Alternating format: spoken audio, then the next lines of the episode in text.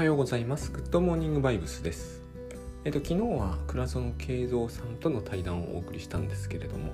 まああの僕としてはああいう方が面白いぐらいなんですが、毎日毎日、えー、今朝ですし、あの対談という形にもできないので、しばらく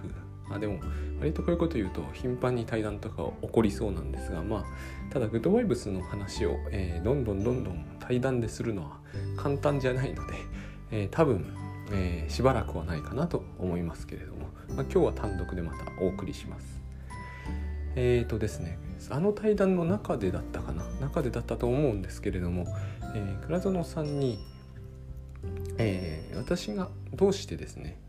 佐々木はどうしてグッドバイブスを割とこうすんなり受け入れられたのかというかまあそれなりに実践できるようになったのかスムーズに移行できているのかということを聞かれたと思うんですけれどもえっ、ー、とですね自分はあの何でも割と、えー、のめり込むんですよ。で自分なりの取り入れ方をするっていう考え方に割と断固反対な方なんですね。あのいや他の人がそうやるのも別にそれはそれでいいんですよただ自分がやる時はあの自分をなるべくなくすというのは基本にしてるんですあの手張りの主的なやつですよね僕はあの手張りって考え方もあんまりあの受け入れられないところはあるんですけどあの基本はそういう考え方なんですタスクシュートがまさにそうだったんですよねあの絶対にあのタスクシュートを使うとなったらそそれ以外のツールは使わないようにするんです一旦は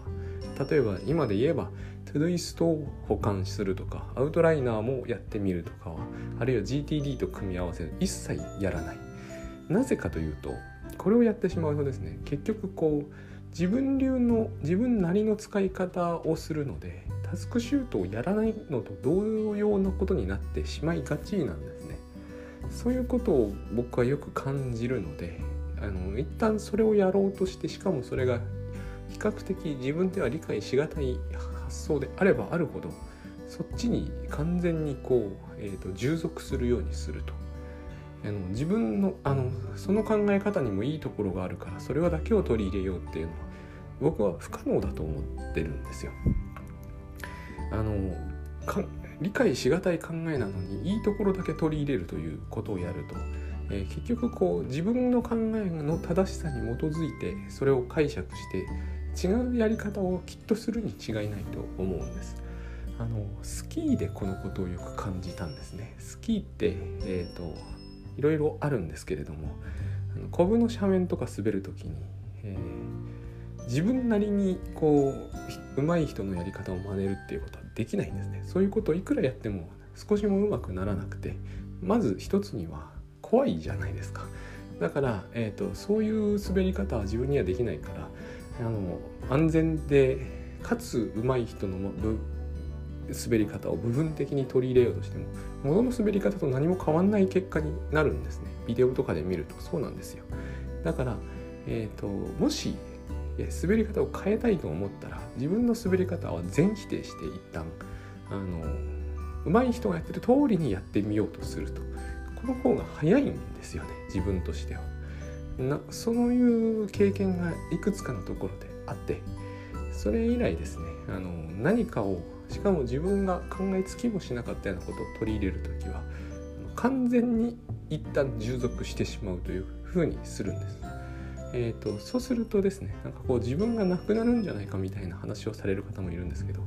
僕は自分ってもともとないと思ってるっていうのもありますがそんなに簡単に自分ってなくならないんですよ。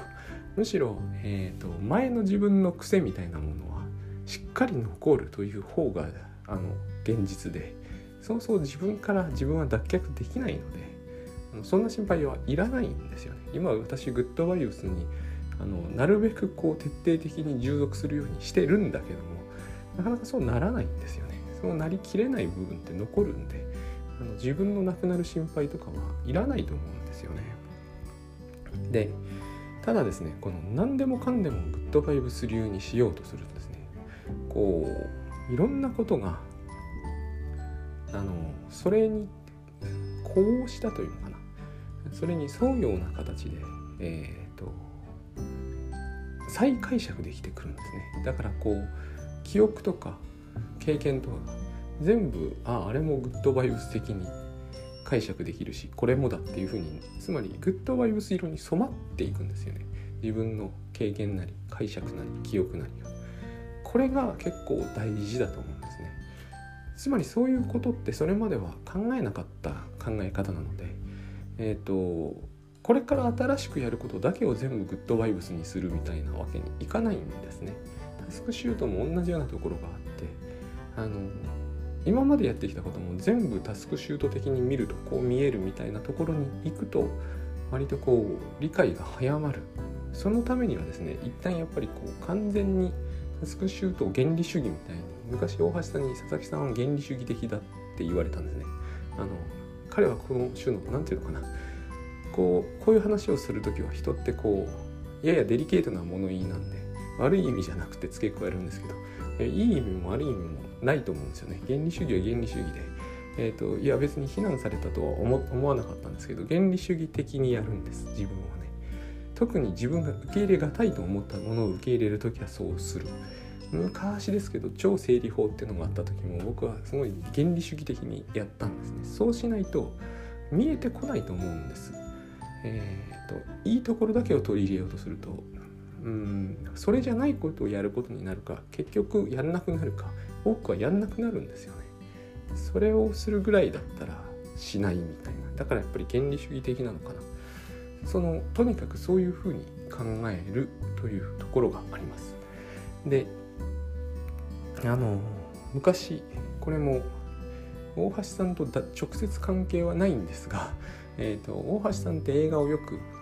ご覧になるので、えー、私は彼の影響で映画をあの機会があれば見るようにしようとしているんですね。それでもやっぱり全然全く見ないんですけれどもこれはちっとも権利主義的じゃないな多分映画を見る方はあの徹底的に映画を見ねばならんと思うところまで来てないでしょうね。あのでも映画を昔見たことがあってですねそのユダヤ人を救った動物園完全にこういうタイトルじゃないと思うんですけどユダヤ人動物園で検索していただければ出てくると思いますその映画を見たんですけれどもその時にえっ、ー、とその時にっていうのかなそれが非常にこう私はグッドバイブス的に自分はこれを解釈しだしたなということをあの先日ふと思い出したんですよ。あのこういうことが割と大事なんですよね。グッドバイブスに完全にこう何て言うのかな。完全にその考え方でいくと一旦した時にはこういうことが起こるんですね。カラーバス効果みたいなやつなんですけど何でもグッドバイブス的に見え出す時が来る。こういうことが起こらないとあの、えー、結局その考え方ってよくわからないまま終わってしまう気がするんです。あのグッドバイブスという発想を倉園慶三さんが、えー、発想して発想を発想してって変だな、まあ、そのこの考え方を発案されて本に書かれた段階では、え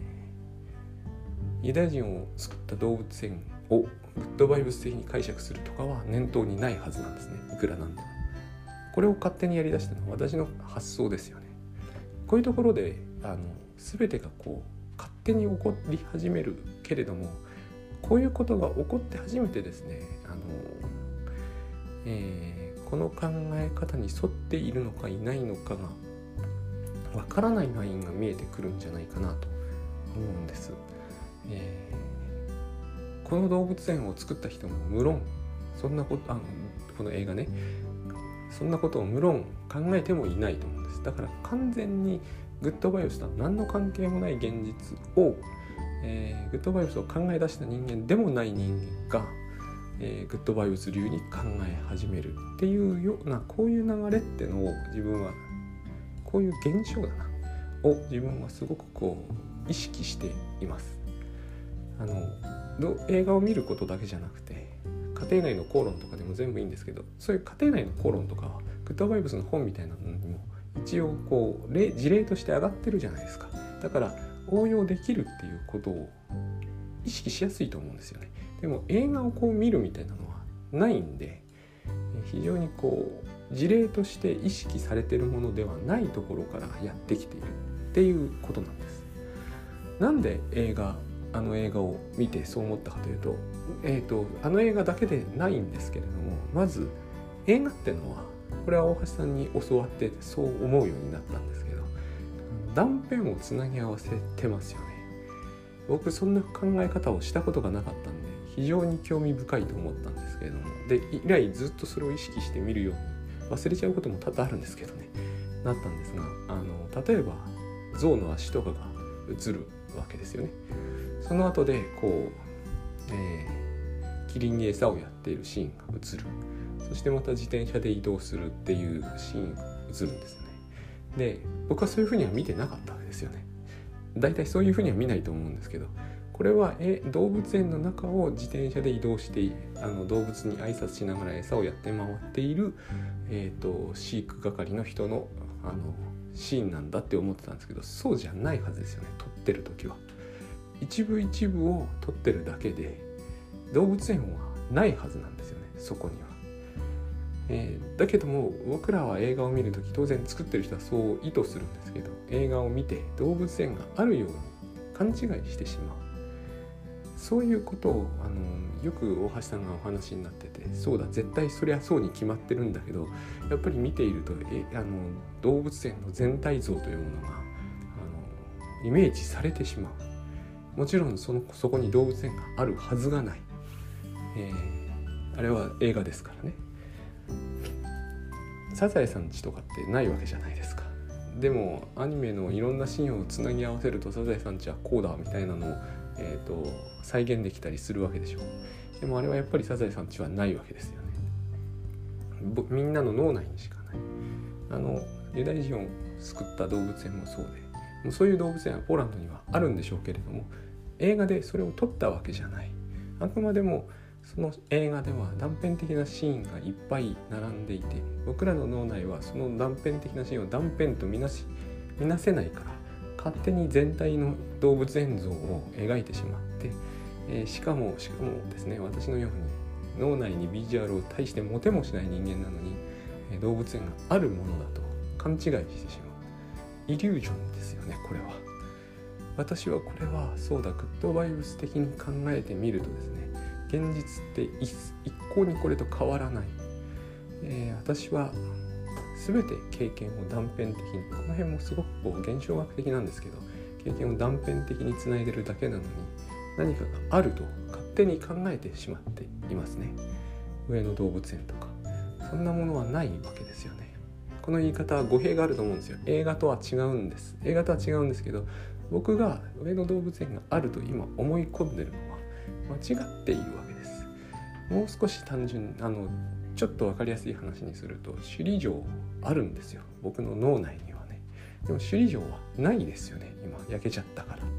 少なくとも私が脳内に持っているあの形のまま首里城があるわけではないんです。だけど脳内にはある。だからこうこれって結局のところなくなってしまった場合には特にそういうことがはっきりするんですけど僕らはみんなイリュージョンを作っていてですねしかもそれを現実だと思い込んでいるわけですよ。でもこれって一番ひどいケースになると映画になってしまっていて断片しか見てないくせに、えーと、全体像を勝手に構築しその全体像を自分は全体像の一部を見てるんだと再解釈を施す。映画に関して言えばですねこれ100%間違ってますよね。逆ですから事実は。であの映画でそのシーンいろんなシーンがあるわけですけどまあこういう話ですからえっ、ー、ともともとポーランドとドイツで最初から戦争していたわけじゃないのでそのナチ党の動物学者がですねその動物園にやってきてこの動物園の動物がいいのであのいくつか引き取りたいみたいな話もするんですね。でそのいくつか引き取るんだけれどもえっと、戦争で爆撃されるんで動物もこう空襲で死んじゃったりするわけですよ。あのこれもシーンですからね実際にはえ実際に死んだんでしょうけれどもあの映画では死んでないはずなんですよね。だけどもまあ僕らはそうは考えない。え、ー、と文字通り殺されたように見てしまうんですけれどもね。でそのシーンの中で動物を選別するんですよね。つまりえーと、貴重な動物とそうでない動物と選別すると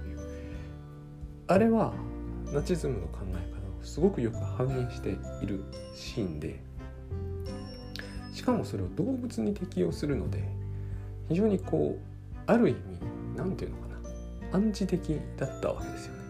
このシーンの後にそれよりはるかに悲惨なシーンがいっぱい出てくるんだけどあの何ら変わらないっていうことを当然映画では言いたいわけじゃないですか。あの貴重な動物とそうでない動物を選別するということと貴重な人間とそうでない人間を選別するということは、えーと、何ら変わらない同じような考え方に基づいていてでえっ、ー、とそれを実行に移してそうしないと人類は持たないっていうことを言い出したのがあの人々の考え方だったわけです。で私たちはこれを今言う人はさすがにあのこれを今言って裁判をされてる人がいらっしゃいますけどこれを今言う人ってさすがにすごい少ないと思うんですけれどもあの似たような発想はみんないろんなところでなんとなくこうあの何て言うのかな意識しちゃいますね。あの自分自身にはこれを適用しても構わないと思ってる自分に適用して構わないぐらいなら動物には当然適用するケースって出てきちゃうと思うんですけれどもあれですよ例えば植物なんかであの食料になる植物とは大事だけども害になる植物は、えーと、絶滅させたいっていう人っていると思うんですよね。あるいはこ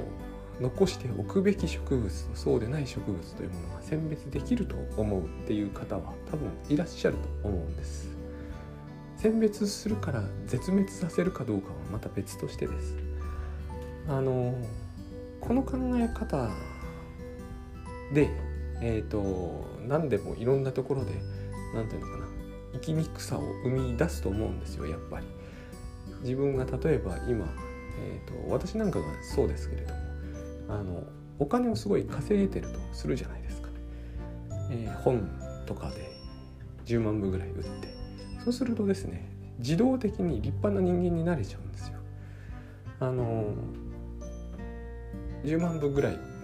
売れたとしますよね。そうするとまあ一応今も払えてはいますけれどもより多くの住民税とこう払いますよね。でなんならですね望めばですねえっ、ー、と両親にプレゼントとかできるわけじゃないですか。でなんなら望めばですよこれも望まないんで僕はあんまり 望めばなんですけれどもあの義理の両親にえっ、ー、とのところに行ったりそもそも頻繁にもできますよね。娘を連れたりして。でお金が全然なくなってくるとですね両親にプレゼントどころか両親に金を借りたりするじゃないですか。あるいはこう住民税とかまだ払えてますけどなんとか滞納しがちになるとかね。これだとするとですね傍目から見るとすげえこうダメな人間みたいに思われるんじゃないかなって思いそうですよね。これといらない動物を殺すってことはどう違うんだろうって思うんですよ。考え方としてですね。でこの僕が例えばこうダメな感じになったとまあ皆さん皆さんにせよ誰にせよ思ったとするじゃないですか。で私はその両親にプレゼントするどころか金は借りると